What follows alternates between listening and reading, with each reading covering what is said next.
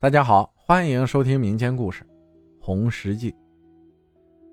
那是我六年级的时候，那时候临近小升初毕业，作业特别多，天天都会加练习，家里人顾不过来，有的题也不会，所以就给我找了一个类似补习班的地方，就是天天放学去那儿写作业，不会的那儿的老师就会教的那种。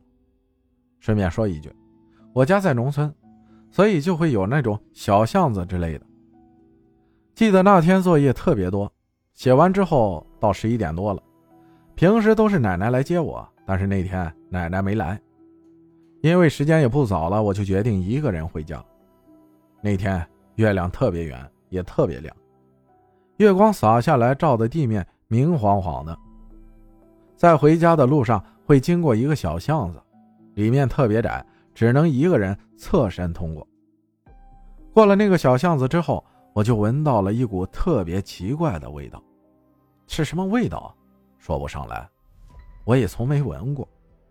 那种味道就像是水果再加上香水的味道。我当时心里就嘀咕了一下，就继续往前走。走着走着，前面一个红色的特别圆的东西就在墙边，然后我就走过去捡起来了。放在手中，仔细端详了一下，整体透明的，中心有一团红色的东西，特别的红，感觉要滴血的那种红。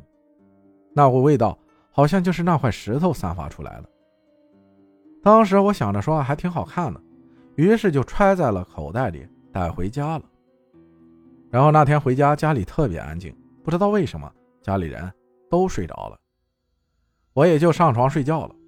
第二天醒来之后。我就收拾着要去学校，临走的时候瞥见那块石头在桌子上，但是那种味道好像消失了。中午放学回家一看，那个红色的石头不在了。我问奶奶今天打扫卫生的时候有没有看见，但是奶奶告诉我，今天她进来的时候，桌子上什么都没有。我想丢了就丢了吧，也没太在意。这件事情之后一直无事发生。平安的考完了小升初，本以为这件事就结束了，没想到上初中之后才是这件事的开始。愉快的过了一个暑假之后，就去初中报名。我读的那个初中在县城，离我家挺远的，所以就只能是住宿。刚开始上学的一段时间都挺好，没什么怪事发生。直到初一上学期期中考试完后，有一天的晚上下了晚自习。还是和平常一样，和室友打打闹闹的上厕所、洗漱，然后就熄灯睡觉。半夜突然被尿憋醒，想上厕所。因为我在上铺，所以下床的时候就有一些声响。恍惚中，我又闻到了那股味道，就是捡到那块石头时的味道。看见下铺的室友动了一下，然后抬头看了看门，宿舍门上面的那个小窗口里面有个人头样的东西在盯着宿舍里看。但是当时宿舍楼道里的灯光透过那个小窗口又照了进来，在地上形成了一个正方形的空白。当时也没在意，以为眼花了，推开门就出去了。这里说一下，我的宿舍在二零八二楼，正对楼梯口正中间的那个宿舍，厕所在楼道的最东面。推开宿舍门以后，我往厕所里面看去，一个穿白色衣服的、头发挺长的。挡住了一半脸的人坐在门口，就是墙角的位置。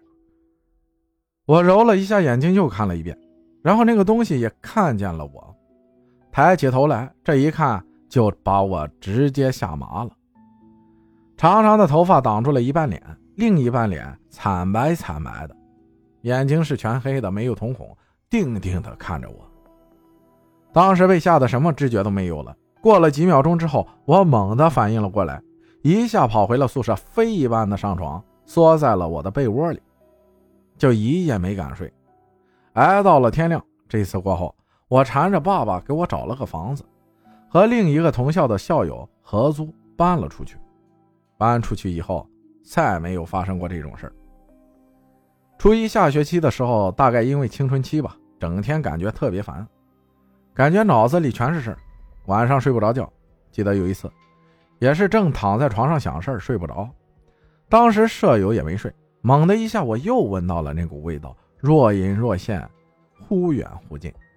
我就问舍友：“我说你有没有闻到一股味道啊？就挺香的。”但是舍友说自己什么都没有闻到。然后过了一会儿，感觉脑子里一片空白，就特别困，一下就睡着了。这一觉一下睡到了大天亮，特别安稳。这次过后，也是无视到了初二上学期，因为每次体育课之前都要热身。开学第一节体育课热身的时候，因为一个暑假没锻炼，大腿就被拉伤了，走路一瘸一拐的。当时晚上睡觉的时候，疼的都不能翻身，大腿特别疼。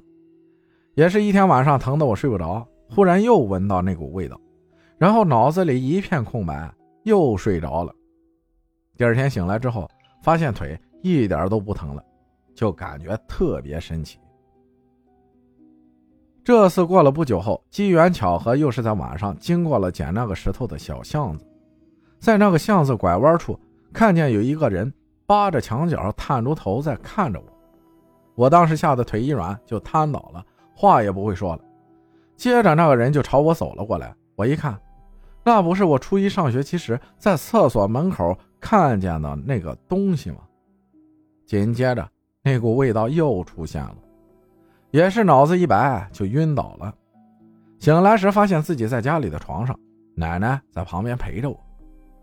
接下来的几天里，感觉身体特别空，走路都轻飘飘的，还经常发烧。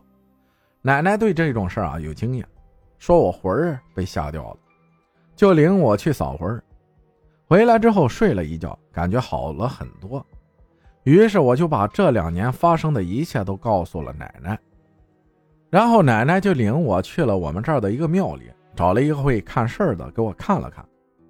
那个老先生说，是那个东西，其实并没有恶意，那是我上辈子积的德，这辈子给我福报来了。那个红色的石头就是他找到我的媒介，那股味道就是他出现的象征。这次他知道自己吓到了你。以后估计不会出现了。我给你一个护身符，你带着，他就不敢近身了。然后我就和奶奶回家了。从那以后，我一直带着那个护身符，也再没见过那个东西，也再没有闻到过那股味道。现在想来，也可能是真的福报吧。毕竟，他也没有伤害过我。感谢祭祀分享的故事，谢谢大家的收听，我是阿浩，咱们下期。再见。